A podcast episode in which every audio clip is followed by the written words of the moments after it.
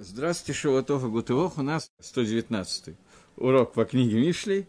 И мы находимся с вами в 14 главе 28 посук. Мы разобрали, как его переводит товарищ Мальбим.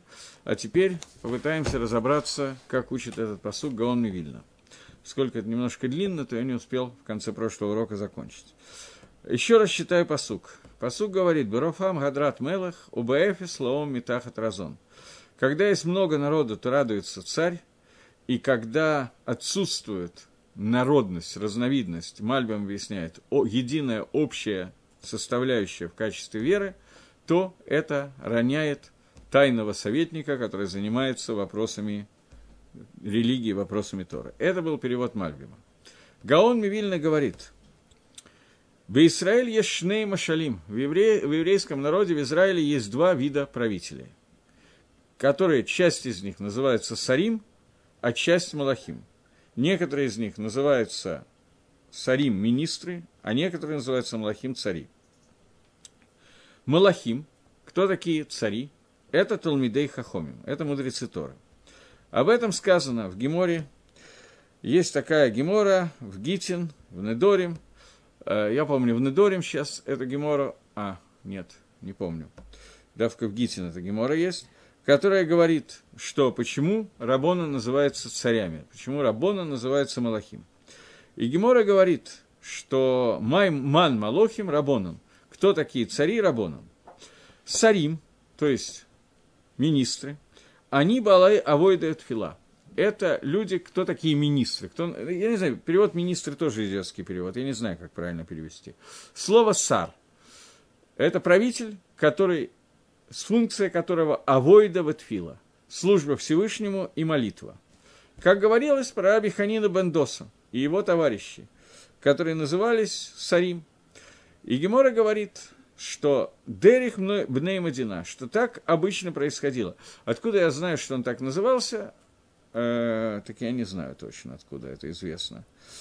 Э, есть Гемора, который говорит, что в тот момент, когда умер Абиханина Бендоса, закончились Аншей Маасе – кончились вот такие вот великие люди, которые называются Аншей Масе, люди действия. Потому что Рабиханина Бендосов и Хаверав – это компания, которая умела просить Всевышнего, его молитва была молитва, его авойда была авойдой. Э, Дерек Бнеймадина – обычно люди, у которых есть какая-то необходимость обратиться к царю и попросить что-то у царя. Они выбирают какого-то мудрого человека, который пойдет перед ними, перед ними к царю, и придет просить за них и пытаться как-то добиться у царя чего-нибудь, чтобы он выполнил их просьбу. А они сами идут следом за них. И когда приходит этот человек, он приходит первым перед царем и начинает просить за людей. Царь начинает выяснять, что и как, и спрашивает, а сами-то люди, про которых ты просишь, где они? И тогда он отвечает царю, что вот они идут за мной, и они входят. И когда он говорит, что я пришел один, а таких людей нету, никто за мной не пришел, то тогда царь на него гневается за то, что зачем ты пришел сам. У тебя есть какая-то просьба, связанная с каким-то количеством людей, и ты приходишь один просить, чтобы я не мог выяснить, что и как увидеть всех, за кого ты просишь, что за дела такие. И об этом сказано в Геморе. Это был Машаль, это был пример. Теперь, пример чего? Говорит Акодыш Барагу, что когда я, Всевышний, вхожу в синагогу, и не нахожу там десяти молящихся, то сразу же я начинаю гневаться, говорит Гашем. Имеется в виду, что если сразу нету десяти, молитва началась, а десяти нету, то Акодыш Брагу Каэс, Всевышний входит в состояние, которое называется Каас, гнев. Гнев не только на тех, кто не пришли, но гнев на тех, кто пришли. И об этом сказано. Говорит Акодыш Барагу, Маду Абати Вен Иш. Где это сказано? Сказано это Вишаягу, Ганави. Никак. Сказано Вишаягу Ганави. Э, обращается Акодыш Баругу и говорит, Мадуа Бати Вайныш, почему я пришел и нету человека? Те, кто захотят посмотреть, то в 50 главе второе предложение, которое я собирался открыть и зачитать, там интересный радак, но не судьба. Так вот, Иш – слово «иш» – человек. Имеется в виду тот самый сар, о котором говорит в нашем посуге Мишли. То есть человек, который приходит просить, тфила которого Тфила цадика, молитва праведника, его авойда, это авойда Раби Ханина Бендоса, грубо говоря, и так далее. И об этом сказано «Иш сарва шофет». Это посук из Танаха. «Иш сарва шофет» – это не из Танаха, а прямо из Кумаша, из, из книги Шмот. Имеется в виду, что если есть 10, 10 человек в синагоге, то тот, который Иш, это тот, который пришел первый. И об этом сказано, спросили ученики Раби Йоси, как ты добился такого долголетия, он очень был стареньким, долго жил. Он ответил, что не было ни разу, чтобы кто-то опередил меня в приходе в синагогу. Я всегда в синагогу приходил первым. И вот этот человек называется Сар, правитель, который правитель, который связан с молитвой и с авойдой, с Вададгашем. И такой человек, который приходит первый, он получает награду, соответствующую всех десяти человекам. Но, когда нету десяти человек, то Эйниш, то этого человека Сара нету. То есть, без миньяна нету никого – Вообще никого. И это, об этом сказано в том же самом посоке Ишаяху, которого у меня нету ни на одном языке, судя по всему. На русском есть? Давай. Там есть и на иврите тоже. Это ктувим, а нужно на навиим. Есть. Вот на какой-то без комментариев нету, да? Ну ладно.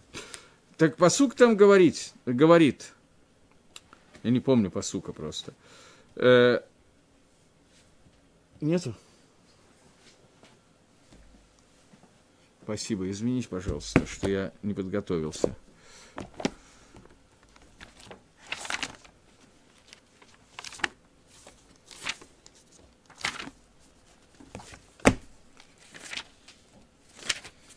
Вот так почему-то случилось, что Шаягу я наизусть не очень знаю. Так вот как-то вот произошло непонятно. Говорит, э, так сказал Всевышний, где письмо развода, которым я прогнал вашу мать? Имеется в виду пророчество Иеремьяху, который говорит, что 10 колен Израиля получили гет-критут. 10 колен Израиля получили от Всевышнего разводное письмо – и были выгнаны в Бавель и не вернулись оттуда.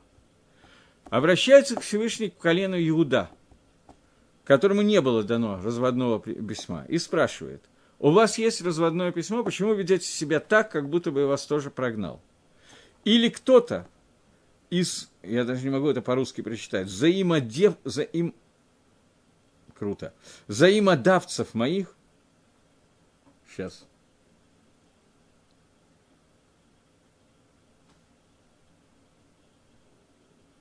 у Миши Ношай Ашер Махарти, или кто-то, которым я вас продал, вас. Есть кто-то, кому я продал вас в рабство. Ведь за грехи вы были проданы, и за преступление изгнана была ваша мать, то есть прошлые поколения, которые попали в изгнание Бавеля. Почему я приходил, говорит Всевышний, и не было никого? То есть, это тот посук, который мы разбираем. Всевышний говорит, я пришел в Эйн Иш, и нету никого. Я звал, и никто не отвечал. Разве моя рука стала укорочена, и я не могу избавить вас, у меня нет силы вас спасти? Это посук, который, несколько псуким, который сейчас объясняет Гагро, как это связано с нашим посуком, который говорит Шлома Амелах. Карати бейт мидраш, я звал вас. Что значит звал я вас? Я звал вас в бейт мидраш. И об этом сказано, Береш Амавтикра. Я вас звал с самого начала в бейт мидраш идти учить Тор, Вейнане, и никто мне не ответил. И сказано, а кацар, кацра, яд, мивдот, у меня рука короткая, я не могу вас выкупить, или нет у меня силы вас спасти, спасти, говорит Гагро, есть, есть разница между выкупить и спасти. Э, спасти. Какая разница между выкупить и спасти? Выкупать – это человек, которого выкупают из из руки того, кто угнетает, когда он сам хочет, чтобы его выкупили. То есть Рувен угнетает Шимона, а Игуда выкупает Шимона, но Рувен готов к этому выкупу. Он готов принять деньги и отдать Шимона. Спасти – это значит от того врага, у которого есть крепкая рука, и он не хочет отдавать. Но разве Всевышнего не хватает силы спасти? Он может и выкупить у него вполне приличный годовой доход. Он может спасти, потому что силы у него тоже хватает. Поэтому задает Всевышний вопрос – почему нету миньяна в Бейт-Кнессете, в Бейт-Мидрше. После того, как был разрушен храм, то Шехина перевестилась в Батей Кнесиот и Батей Мидрашот Шебе в те синагоги и те Бейт-Мидрши, места изучения Торы, которые были в Бавеле. И когда Акодыш Баругу Шехина появляется в синагоге, а там нету миньяна, имеется в виду, понятно, в назначенное время, потому что среди ночи, наверное, нету миньяна, но об этом не идет речь. Когда я появляюсь и зову вас, а вы не приходите, не отвечаете, я пришел в Эн Иш, то что происходит? Так вот, пидьон, выкуп, выкуп, идет благодаря молитвам, которые молят сам Израиль. Как сказано, «Падебы шалом навшими керев, лики барабим гаю мади». Ну, я не буду все псуким сейчас э, переводить, это достаточно тяжело, это надо заново входить в Дгилем, еще один кусочек, но пидьон, который, выкуп, который осуществляет Всевышний для народа Израиля, из Галута, из изгнания, из того, где мы находимся, деньги этого выкупа – это наша с вами молитва. Но спасение – это та Тора, которую учит там Израиль. Как об этом сказано – Человек, который устанавливает место для Торы, то враги падают перед ним. То есть Акодыш Барагу сделал некий, некую систему ценностей, систему измерений, благодаря которому он говорит, каким образом он выкупит и спасет нас. Выкупит он нас с помощью нашей молитвы, спасет с помощью нашей Торы. Но если Ам Исраиль не приходит для того, чтобы Всевышний выкупал и спасал, то есть нету ни молитвы, ни Тора – то, как говорят одесские извозчики, таки плохо. Поэтому сказал он две вещи, что если вы будет 10 человек в синагоге, или 10 в Бейт-Мидрше, в синагоге молиться, в Бейт-Мидрше учиться, то я бы вас либо выкупил, либо спас вас. Но вы не сделали этого. Почему? Неужели вы, не, вы считали, что у меня короткая рука, я не могу спасти, и у меня не хватает э, выкупить, и у меня не хватает денег для выкупа, и у меня не хватает силы, чтобы спасти? И то, и другое я делаю в тот момент, когда вы находитесь либо в Бейт-Кнессете, либо в Бейт-Мидрше. Но одно из двух этих действий вы должны произвести. Обвинение идет, которое Шаягу дает, за некоторое время до разрушения храма и до Вавилонского изгнания. Ишаяу призывает их к тому, как себя вести уже будучи в изгнании. Поскольку пророки, они говорят о будущем иногда. Так в данном случае Ишаэл говорит о том, что произойдет после того, как Амисраэль окажется в изгнании. Про 10 колен он сейчас не говорит здесь. Он говорит, что им был дан Гет Герушин, и был Сейфер Критут, и десятью коленами Всевышний прервал свою связь. И есть два комментария, которые говорят. Комментарий Раби Акивы – который говорит, что 10 колен никогда не вернутся. И Гет Критут, который Мелдан, Лаатит Лаво в будущем, когда будет, придет Машех, 10 колен не вернутся, они исчезнут. Все, их больше не будет. Это комментарий Раби Акивы. Комментарий Раби Шимона говорит о том, что Эсра колен, а, Асра Шватим в дальнейшем, 10 колен в дальнейшем вернутся. И Ишаягу по Раби Шимону, надо этот посук, по Раби Акива он считается кипшуто, просто как написано, что 10 колен я выгнал, дал 10 гет критут, а вы-то чего себя так ведете? Как читать этот посук по Раби Шимону? По Раби Шимону Радак объясняет, это тот Радак, который я хотел посмотреть, но скажу по памяти, поскольку его я не приготовил, что я могу сделать, немножко дурак. дурак. Так вот, Радак говорит о том, что э, если ты, Иуда, вернешься ко Всевышнему, и 10 человек будут в Бейт-Кнессете и в Бейт-Мидраше, то как за паровозом вагоны за тобой придут 10 колен. С тобой где-то критута нету, с тобой есть брит, поэтому тебе вернуться очень легко. Ты можешь вернуть 10 колен, без тебя они вернуться не могут. Так считает Радак по Раби. Это Махлокис. В книге Хескеля Машма, что 10 колен вернутся, поскольку в конце книги Хескеля Хескеля Нави рассказывает о том, как будет разделена Эрица Срой Лаатит Лаво. Было деление, которое было во время Ишуа бен Нуна, и будет деление, которое будет Лаатит Лаво в будущем мире. И Хескель рассказывает, как должно быть сделано это деление, и перечисляет там, какой удел какому колену достанется. И в Ехескеле ясно написано, что 10 колен будут существовать. И кроме этого вообще есть большая кушья, потому что большая трудность, потому что 12 колен, у каждой из них как бы свое направление в Торе – свое направление, и без этих 12 направлений нету Амисраэля. Амисраэль становится нецельным, поэтому если остается всего 2-2,5 колена, то они не могут взять функции остальных колен. Поэтому я видел разные комментарии на Шиту Рабиакива, объясняющие Рабиакива, суть которых сводится, что они не вернутся в качестве колен, но внутри нас растворены эти 10 колен, и они есть сейчас среди нас.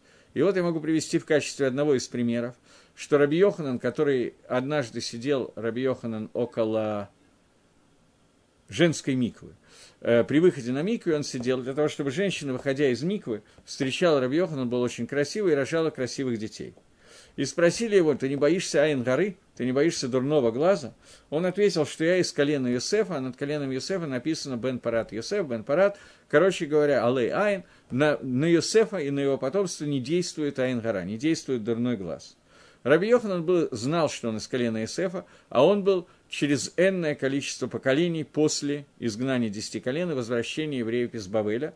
Поэтому мы видим, что колено Исефа оставалось хотя бы какие-то представители даже после этого. И по одному из комментариев, который я видел, он говорит, что среди нас растворены все колена, просто есть люди, которые знают, есть люди, которые не знают, но понятно, что ни одно из 12 колен не может исчезнуть. Это даже по Раби Акивы. Но, тем не менее, как колени, они уже не восстановятся до прихода Машеха.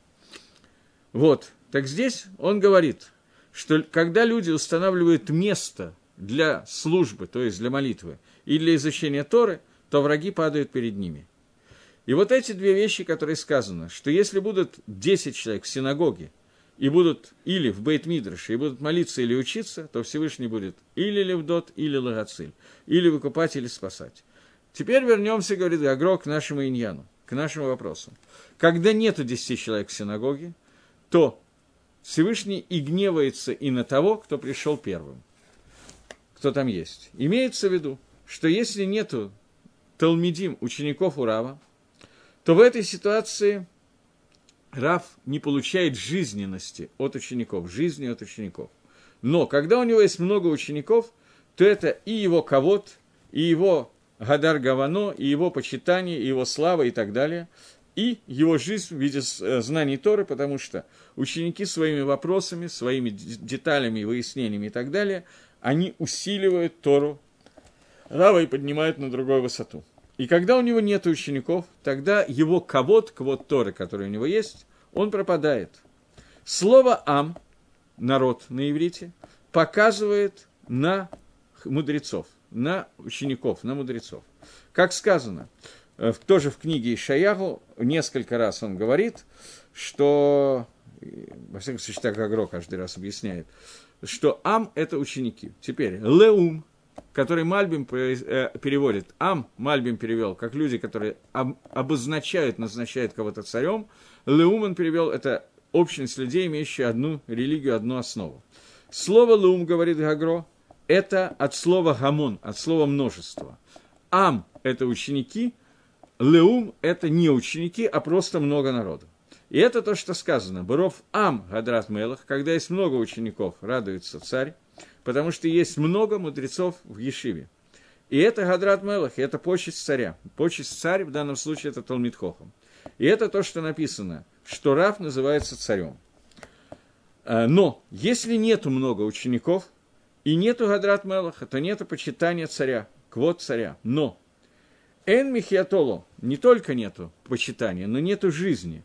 Жизнь дают ученики. Но Бэфислау Метахат Разон. Но если отсутствует даже много людей, которые вообще не ученики, то есть, когда даже 10 человек, молящихся в синагоге, нету, тогда идет падение вот этого сара до такого состояния, что даже тот, кто приходит первым, на него гневается Всевышний. На всю эту компанию в синагоге гневается, включая того, кто пришел первым. Это комментарий Гаона. Попытаемся двинуться немножко дальше. Я бы хотел еще хотя бы два посука пройти. Говорит Шламо Гамелах, секундочку, говорит Шламо Гамелах в 29-м предложении. Он говорит, долготерпеливый милик разумом, а вспыльчивает, высказывает глупость. Он показывает глупость. Мальбим, Мальбим объясняет. Э, я уже объяснял выше, что Арахат Апаем, терпение, для того, чтобы не мстить сразу же, это законы обычного разума человека. Есть Эрехепаем и Кацарох, есть два вида. Есть человек, который терпит, и человек, который сразу взрывается. То есть в сердце человека ничего не может успокоиться, и его дух так вот поднимается, поднимается сразу же, и рисует себе всякие виды, как я буду мстить в каждое время и так далее. И это соответствие наоборот тому, что называется мудрость. Потому что мы это уже действительно учили, что он поднимает глупость, и эта глупость выпирает из всех щелей, потому что он не может сдержать себя. Потому что любой человек понимает, что иногда сдержать себя и не ответить, это самое правильное, это поможет мне, из моих эгоистических соображений. Не то, что что-то такое вот религиозное, культовое, а просто иногда не ответить, это полезно для здоровья. Но человеку, которому не хватает терпения, он не может это выдержать. Это пшат посука, как его объясняет Мальбим. Гаон говорит, э, сейчас, Гаон говорит, Пируш, что человек владеет собой и долго терпит, и не начинает гневаться. Это человек Хахам Гадоль, он мудрый человек. И это написано, что у него рафтвуна, что у него много мудрости. Человек же, который кацар, который очень быстро начинает, то этот человек, он по природе своей касан, и не только то, что он глупый, но также он свою глупость делает так, чтобы ее увидели все, что он кричит громким голосом, чтобы все узнали, какой я дурак. Поэтому как бы один и тот же пируш дает Мальбим и Гагро, и как бы посук очень простой. Следующий посук, в отличие от этого, уже непростой посук. Здесь, в 30-м посуке, говорит Шламу Амелах. Жизнь для тела короткое сердце, а гниль костей – зависть. Жизнь для тела – это кроткое сердце, но когда человек ревнует, завидует, то это приводит к гниению костей. Э, Мальбим говорит, немножко, не, не так много говорит, он говорит, что это относится к тому, что мы уже говорили раньше, про человека, у которого не хватает терпения, он выказывает свою глупость. Говорится, что человек, который вынашивает уроки зависти – и рисунки ревности, зависти и так далее, для того, чтобы самому себе оказать кого-то, чтобы показать, какой я михубат, какой я уважаемый человек, он носит вот эти рисунки в своем сердце. И это учит, кроме того, что его глупость против мудрости восстает, кроме всего прочего, он еще портит самого себя. Потому что сердце такого человека, оно марпе хаей басарим, то есть жизнь тело человека, жизнь его плоти, его мяса, я не знаю как, его здоровье, она начинает, он начинает терять здоровье из-за этого постоянного чувства зависти, чувства переживания, злобы и так далее. И это все связано с сердцем человека. Но когда у человека сильное сердце, и оно может владеть этими, вещ- этими вещами, то тогда гнев, он не течет по его венам и так далее, и таким образом не вытекает в его вены, и тогда его плоть, оно остается здоровым вместе с ним. Поэтому человек, которого поднимает зависть до такого состояния, что он доходится до, до, до поднимается до сердца человека, не только то, что это вредит его плоти, но даже его костям, и все тело человека постепенно помирает, и человек, который сохраняет себя от этого, он может остаться дольше в живых. Таким образом, Мальбим дает просто урок того, что надо беречь свои нервы, и когда человек бережет свои нервы и начинает злиться по поводу и без повода, то это продлевает его жизнь. Такой простой урок. Агро идет совершенно по другому пути. Он говорит, Лев Тов Марпела Адам. Хорошее сердце, оно является врачом человека. Что во время, когда человек гневается, и сердце начинает понимать, что этот человек, который находится в гневе, то есть он садик, то есть Другими словами, Агро хочет сказать так, что когда Рувен видит, что Шимон на него начинает злиться, и он понимает, рассуждает так, я довел Шимона до, до гнева, я сделал ошибку, Шимон прав, я дурака свалял, сморозил, как говорится, то в этом случае он понимает, что он на меня справедливо гневается. И тогда он возвращается к Шуве, и это излечивает его, его штика, его молчание – становится для него лечением, поскольку гнев другого ведет к его тшуве, и таким образом это оживляет его плоть, то есть это тшува. Человека приводит, гнев другого человека приводит его к шуве, а не к тому, чтобы сразу же ответить от такого и слышу. Вереков от самот кина, но зависть приводит к тому, что гниют кости. Говорит Гаон, что кина, когда человек завидует другому человеку, она приводит к тому, что кости человека начинают гнить. И здесь есть очень много скрытых объяснений, которые мы сейчас будем учить, которые начинаются с курсивом Гаона, а сейчас узнаете чем. Говорит Гаон курсивом, альписот, комментарий на уровне сода, ремеза, может быть. Басар и нуква. Басар – это то, что происходит от женской части.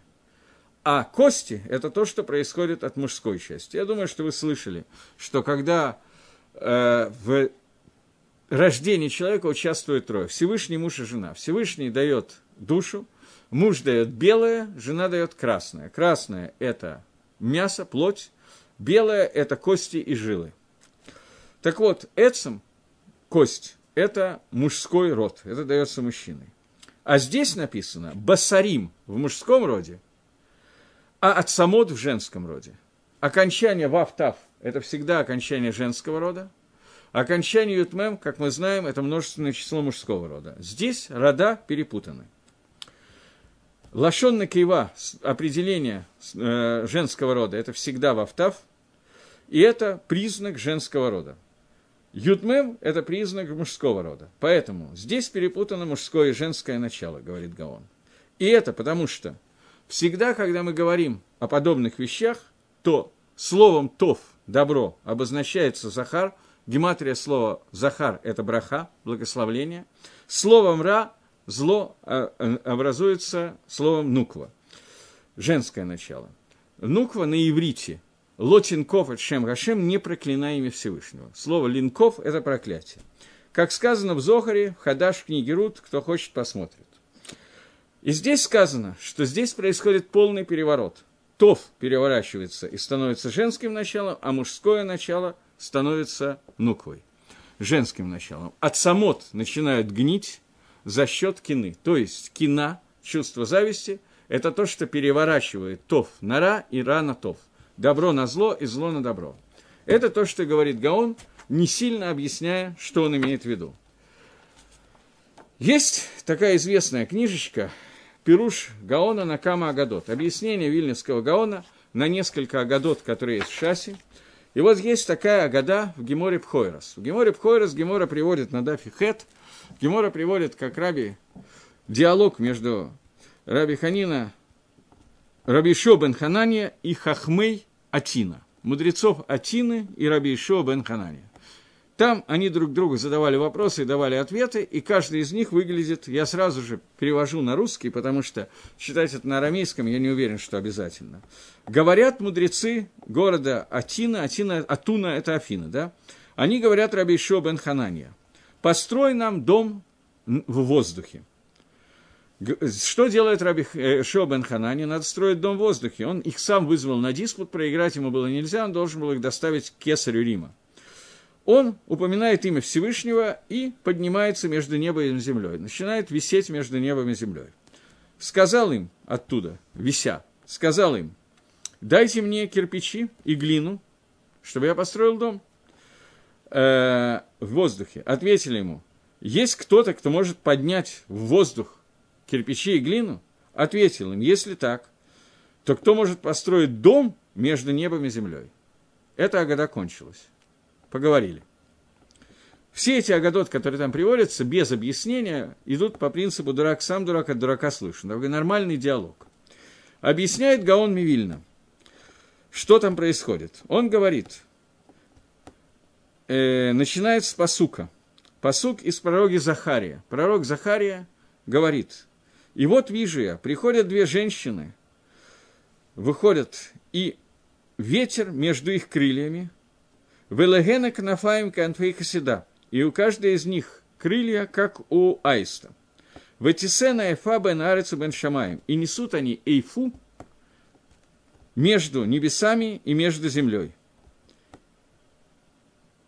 то самое место, где попросили построить дом между небом и землей. И сказали, построй. Почему они сказали построй? Потому что они хотели сделать задачу, которая невыполнима. Дом там не может находиться, сказано в другом месте.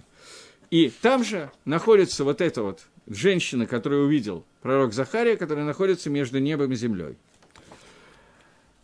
Объяснение. Все это происходит, все, что видит Захария, происходит в земле, которая называется Эрит Шинар, земле Бавеля – То есть в том, в том самом месте, где компания во время Авраама Вину, компания во главе с Нимродом, Нимрод в компании, строили башню, Мигдаль Афлага, Дор Афлага, поколение, которое было раз, рассеяно Всевышним по земле, и на которой, та земля, на которой они построили, пытались построить башню с головой до небес.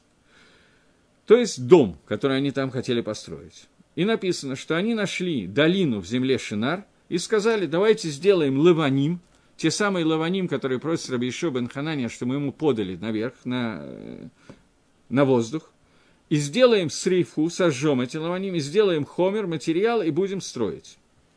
А Рашоба Шамаем, а глава башни будет до небес, и сделаем нам щем для того, чтобы имя, чтобы не развеяться по земле.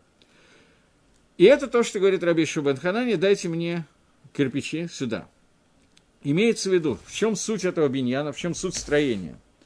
Сказано, что когда Ам Исраэль строили храм, второй храм, когда они вернулись из Галута, они тоже строили байт, только другой немножко בית. На самом деле другой, но очень похожий. И когда они строили этот בית, בית מקדש שני, второй храм, то там сказано, что у них были שלוש משמרות, три стражи. Ночь разбивалась на три части.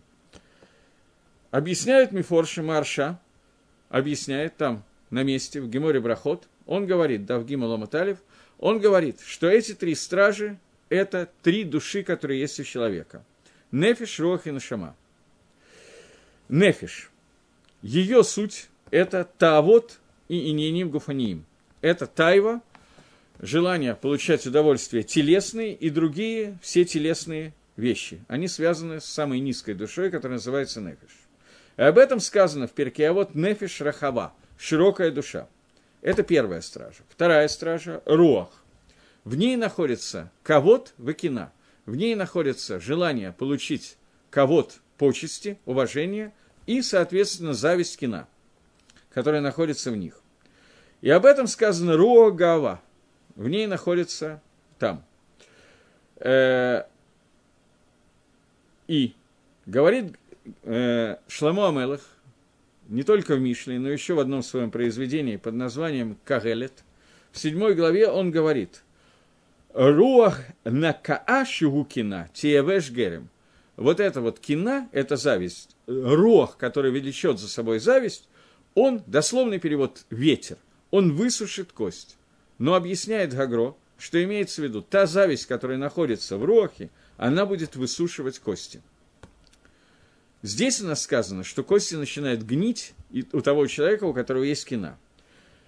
Приводит Гагро эту цитату здесь, в Агадот, он приводит цитату, нашу цитату из нашего посука в Мишле, где сказано «В река пацамот кина», что причина гниения кости у человека – это кина, это зависть.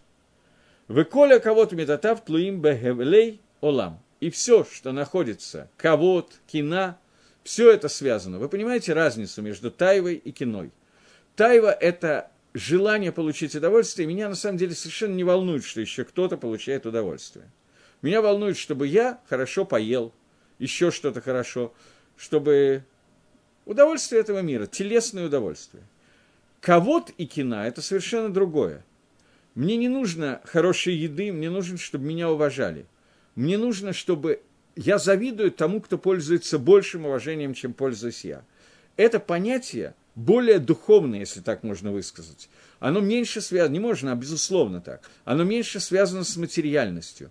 Поэтому нефиш – это самая низкая часть души – которая работает только на материальную основу, только на тело. Руах – это часть духовной, более духовная часть души, и она уже работает не только на тело, она уже работает на более духовные вещи. Это более духовное со стороны тумы, со стороны нечистоты, клипы – это зависть. И она связана с Гевлей Алам, со всякими суетными частями этого мира. Первая Мишмерет, она начинается прямо с родов человека. Человек сразу же митаве, у него сразу же рождается тайва. И сказано, что вещи, которые человек делает в детстве, понятно, что в детстве, чем более ран, раннее детство, чем, в том числе и юношество, и более взрослые годы, но чем более молодой человек, тем больше у него таавот. К старости тавод проходят. Например, тавод, я не знаю, супружеской близости. Понятно, что в молодости много сильнее Ецаргара такая, чем в старости. В том числе и Ецаргара на еду тоже в старости меньше, чем в молодости. В молодости человек покушать может столько, что иногда я на своих сыновей смотрю, и мне немножко страшно становится. Думаю, что я столько съел даже в их годы, я бы умер на месте. Ничего, они справляются и просят добавки. Так вот, в молодости тайва человека, она много более сильная по ряду причин, чем она становится с возрастом. С возрастом это становится все меньше и меньше. Но с возрастом появляются другие вещи. Это раз. А два. В молодом возрасте те излишества, которые делает душа человека, говорит в Геморе Шаббат, говорит Раша, что тот тавод, которые были связаны с мизгалем, мизгаль – это от слова «лежать», с э, супружеской близости, те излишества, которые были даны близостью, то есть это источник тайвы, это такое проявление тайвы, это приведет к старости, к каким-то заболеваниям, каким-то проблемам. Говорит Гемора в трактате Шаббат, дав, не помню. Куфнунбейт, он сам написал, какой дав. На дафе Куфнунбейт говорит это Гемора Шаббат. Это таавод, который есть у человека, они в основном связаны с первой мишмерет, то есть с более молодым возрастом.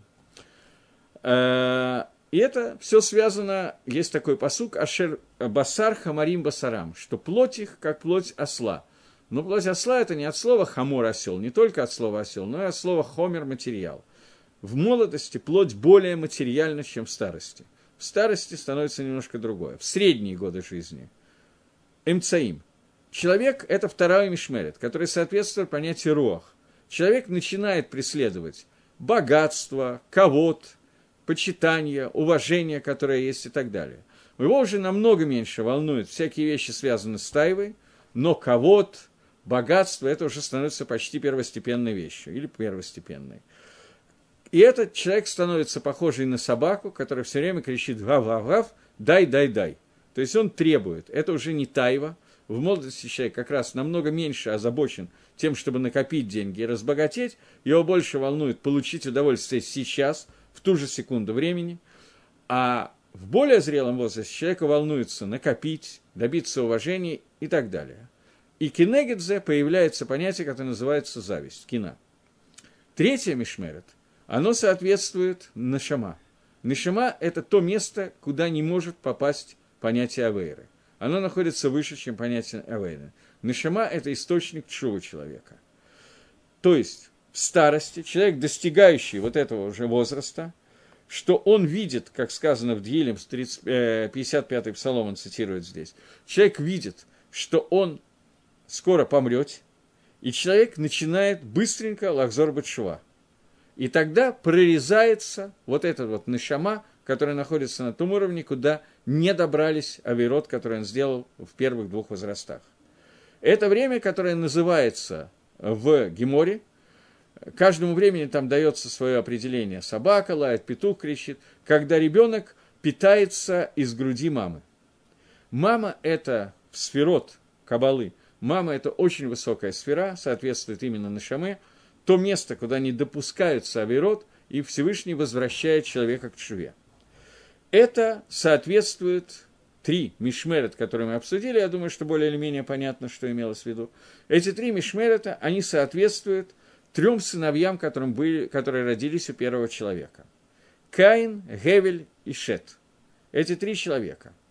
Каин занимался землей – и он, его задача была, что такое земля, это хлеб, чтобы покушать и быть, насытиться полностью, и чтобы тайва, она полностью, все телесные тавод были полностью насыщены от пшеницы, от того, что выросло.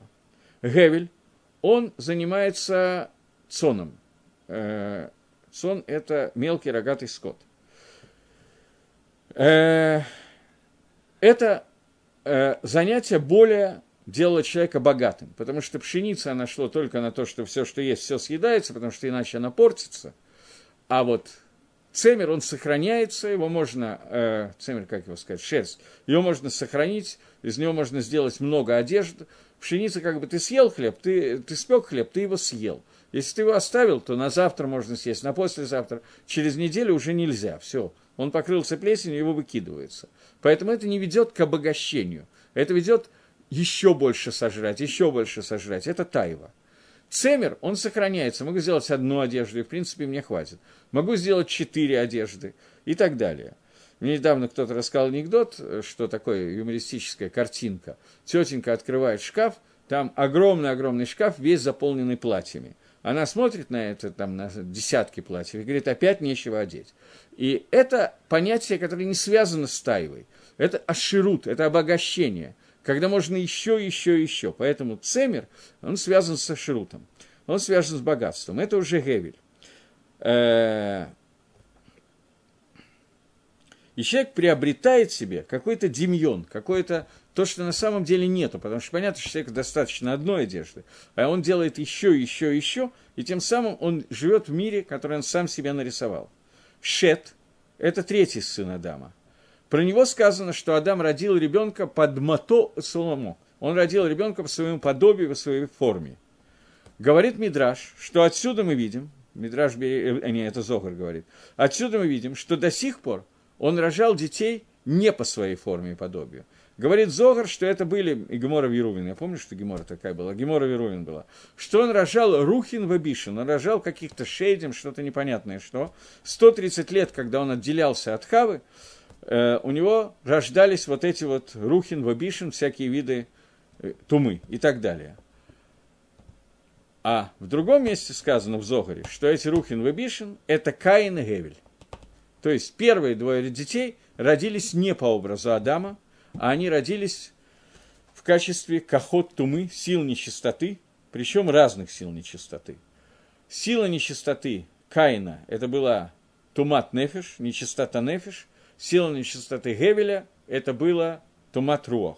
Это зависть, это ковод, это то, о чем мы сейчас вот говорим. Теперь мы знаем, что нефиш, руах и нешама, они расположены в трех органах человеческого тела. Это рожь, бета, наговая. Это верх, середина и низ. То есть, что имеется в виду? Что это мох, лев, кавет. Это мозг, сердце и печень. И они соотносятся с тремя уровнями. Мы как-то уже, я не помню когда, помню, что это было, я показывал вам, что это Гагро прямо пишет не только здесь, но и в Перуше на Мишли. Он тоже пишет где-то в 20 какой-то главе Мишли. Он пишет о том, что существует четыре уровня. Это э, Шамаем, Эрец, Вавир. Три уровня, которые нас сейчас интересуют. Это небеса, воздух и земля. И об этом написано в книге Ицира, что Каин иж Адама, Каин соответствует земле, это Тава, Гевель, он обращается к Гевелю и говорит, кто тебе разрешает пользоваться моей землей, земля моя, я Нефиш, а ты, пожалуйста, поднимись и Тифрах Баавир. Ты, пожалуйста, окажись в Авире. Поскольку все, что делает Каин, это все эскей гагуф, это все связано с телом человека, это его душа. Гевель, он занимается гевалим. Это то, о чем пишет Кагелет, Гевель Гавалим Амар Кагелет, Гаколь Гевель, это все посвящено Каину, эта часть. Это часть Ецаргары, которая связана с Рохом. Если Мишли, в общем и целом, Мишли Кагелет посвящает Каину, поскольку мы видим, что она все посвящена проблемам с Нефишем. Понятно, что не полностью, там есть невозможно полностью это сделать, поскольку это связанные вещи, то основное предназначение книги Кагелет – это кинегет Гевеля. Поэтому она все время говорится Гевель Гавалима Маркаэлет, Аколь Гевель и так далее. Так вот, Гевель, он в основном э, делает батейк несиот и батейк мидрашот. Главная работа Гевеля – это строить бейт мидраш и бейт кнест. Для чего? Чтобы похвастаться этим. Вот какой у меня бейт кнесет, вот какой я соорудил бейт мидраш. И также цдоку, который дает Гевель, суть этой цдоки, это Ецергара, который исходит из Руоха. Ецергара Нефиша – это Тава. Ецергара Руоха – это Кавод. То есть, то, что написано в книге Зохар, Наасела Нушем, когда люди, которые строили башню с головой до небес, то есть башню, которая находилась в Вавилонская башня, то они сказали, сделай нам имя – то есть главная задача Бейткнессета, которая Гевелевского Бейткнессета, не Шета, а именно Гевеля, это ласот шем, то есть кого-то. Это Гевель. И об этом говорит Кагелет много раз. Май тарон ла адам бы коля малоши амоль тахада шемеш. Какой плюс у человека, который будет трудиться? Трудиться это не имеет в виду что-то такое, это синагогу делать, которую он делает тахада шемеш. Тахада шемеш никакого смысла, миаль шемеш есть смысл, выше шемеша есть смысл, под солнцем ничего нету. Что такое, чем отличается Тахид Гашемиш под солнцем от над солнцем? Над солнцем это называется Шамаем, это соответствует Нишаме, под солнцем это соответствует Авиру, воздуху, это место пребывания Гевеля. Вся книга Кагелит говорит на эту тему, говорит Гаон, и это то, что сказано, что человеку, какой смысл человеку трудиться, Гаколь, Руах, Вегевель. Точка. Он очень много повторяет, я поэтому э, не думаю, что мне все надо читать, просто потому что я не успею. Я и так, собственно, не успею. Окей. Таким образом, это понятие, которое связано с Рохом. Теперь, все авирот, все грехи, которые делает Тава, Тавой, они делаются нефишем. Нефиш, который, об этом сказано, нефиш аршер тухаль. Нефиш, которая будет кушать. Понятно, что еда – это тайва, нефиш, она занимается едой. И сказано, нефиш включает в себя еще и лишь тот. То есть есть два понятия. Когда человек ест, он ест и пьет. Каин, он пришел, принес жертвоприношение не прига Адама, плоды с земли. Это самое мелкое, что он нашел, это он принес, потому что остальное ему нужно, поскольку все остальное ему необходимо для еды из-за каевы, из-за своего, из-за своей тайвы. Поэтому он принес зера пиштан, лен, который не годится в еду. Э, Гевель, он принес самое лучшее, что у него есть, и на первый взгляд, когда мы это читаем, мы видим, что это самое лучшее, это похвала Гевелю. Говорит Гаон, что почему он принес самое лучшее, поскольку его задача приобрести здесь, на земле, приобрести себе, сделать себе шем, сделать себе имя, похвастаться.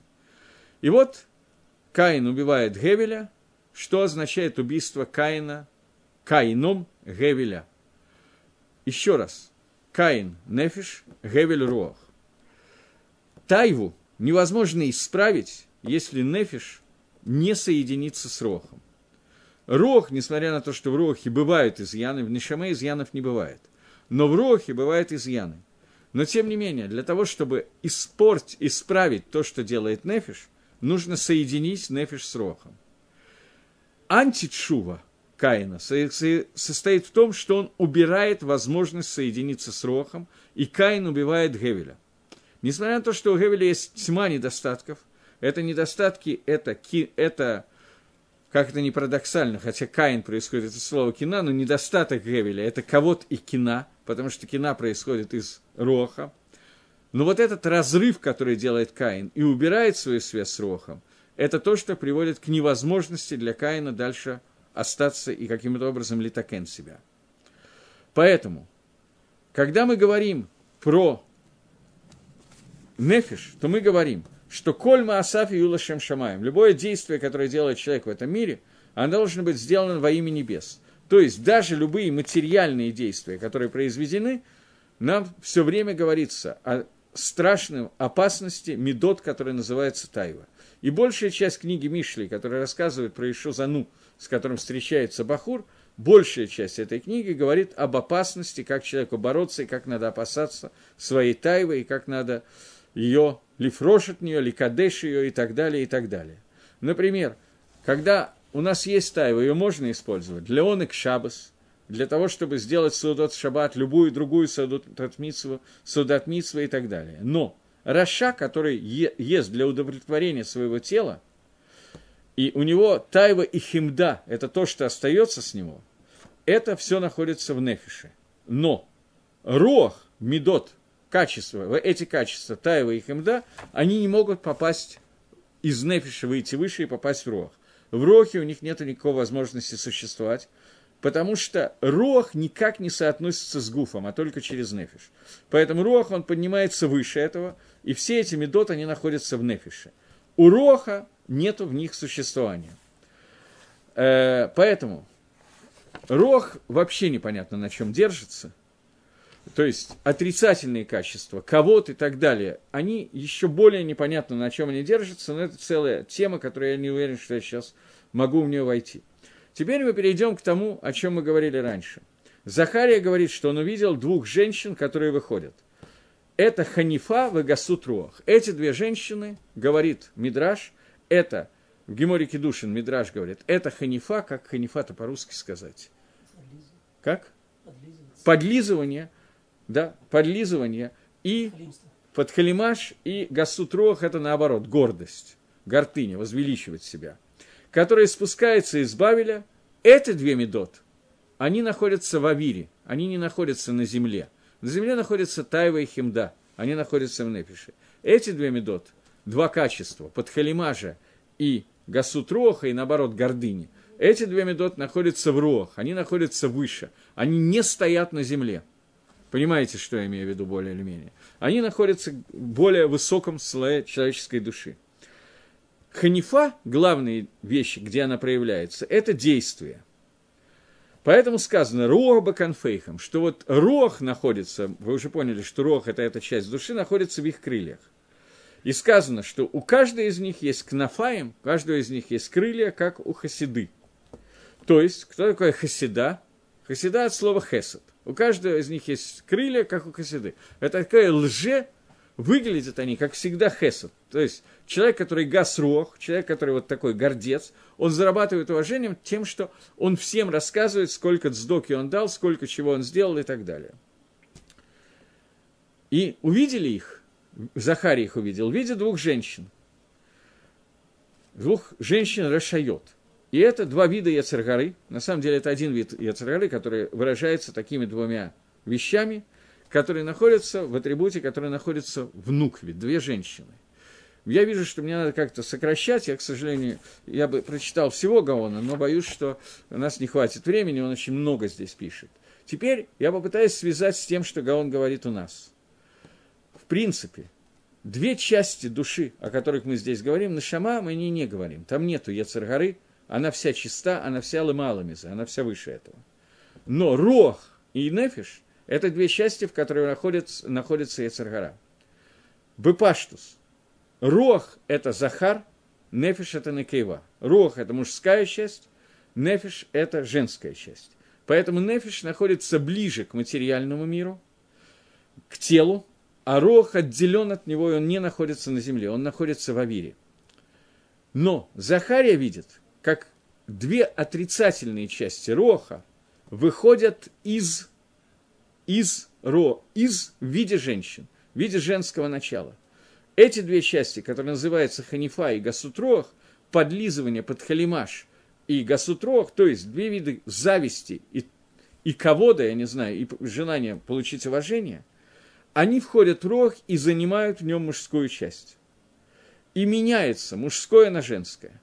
Когда обычно в терминах Кабулы, когда об этом говорится, всегда мужское – это Ецерготов и женское Ецергара. Это надо как-то обозначить, и слово «женщина» происходит «некув», «тинков», «проклятие», от слова «некив». Это пространство, которое пустое. Функция Захара, функция Захара – это дать тов там, там, где не было тов. Поэтому слово «кала» – невеста. Она происходит в шаббат, называется «кала» невеста, шаббат кала. Почему она называется невеста? Здесь речь не идет о романтике. Здесь речь идет о том, что шаббат происходит от слова лашуф, возвращение. В шаббате ничего не создается. Шаббат, он пустой, там ничего нету. Это пустота. Но все, что сделано, сделано для шаббата. Шаббат состоит, это и есть женское начало. Шаббат – это атрибут Малхус, атрибут Нуква, который есть. В шаббате все, что есть в шаббате, в него не создано ничего самостоятельного. Все, что туда спускается, спускается в физическом и в духовном плане из дней недели, в которых каждый чему-то соответствует. То же самое кала. Кала происходит от двух слов. Кала от слова коль и от слова кли. Кли – это сосуд, в нем ничего нету. Коль – это все, в нем есть все и в нем нету ничего. Все, что там есть, оно приходит от Захара – но после этого все, что делает Захар, это для колы, для того, чтобы этот кли был наполнен.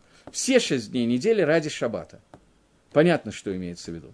Так вот, нефиш – это женский род, в котором нету, как бы, ничего положительного не должно быть. Поэтому в нефише присутствует отрицательный медот – тайва и хемда. Рох, он должен быть весь положительный. Но в тот момент, когда в рох входят эти две женщины, Ханифа и Гасут Рох, то Рох меняет Захар и становится на кривой. И это то, что возвращаемся к нашему Гаону, который говорит. Эцем, в принципе, его дает Захар, его дает мужчина. Басар дает женщина. Но бывает ситуация, когда человек, его кина, его зависть приведет к тому, что отсамот становится женского рода, и они начинают гнить. То есть, человек, который впускает кого-то и кину в рог, к себе в рог, он портит даже понятие роха, который, в принципе, должен быть позитивный. Это вторая стража. И исправить это может только, когда человек начинает задумываться о том, что он натворил, тем самым он соединяет свой рох с Нешамой, Нешама находится выше любого бгама, выше любого изъяна, и тогда рох может ли такая нефиш, и тогда происходит понятие шувы, о котором мы сейчас не должны говорить, но теперь можно понять. Посук. Хаей Басарим, Лев Марпе, человек, который живет сердцем, которое отказывается гневаться, отказывается, начинает терпеть и не реагирует на, понимает, где я не прав, то его нефиш, она становится мужского рода и, и становится басарим вместо басарот, мужской род. Но человек, который пускает кину в себя, свою зависть в себя, это ведет к тому, что даже мужское начало, даже позитивные качества у него, они разрушаются и начинают гнить. Гасут рох, я не могу объяснить подробнее, это гордыня. Я не знаю, как объяснить гасут рох, гордыня. Это такой вот рох, который очень газ, который очень твердый, который гордыня. Это мало агит. Окей, я думаю, что мне надо закончить. Мы прошли 30-е предложение. Окей, всего доброго, до новых встреч.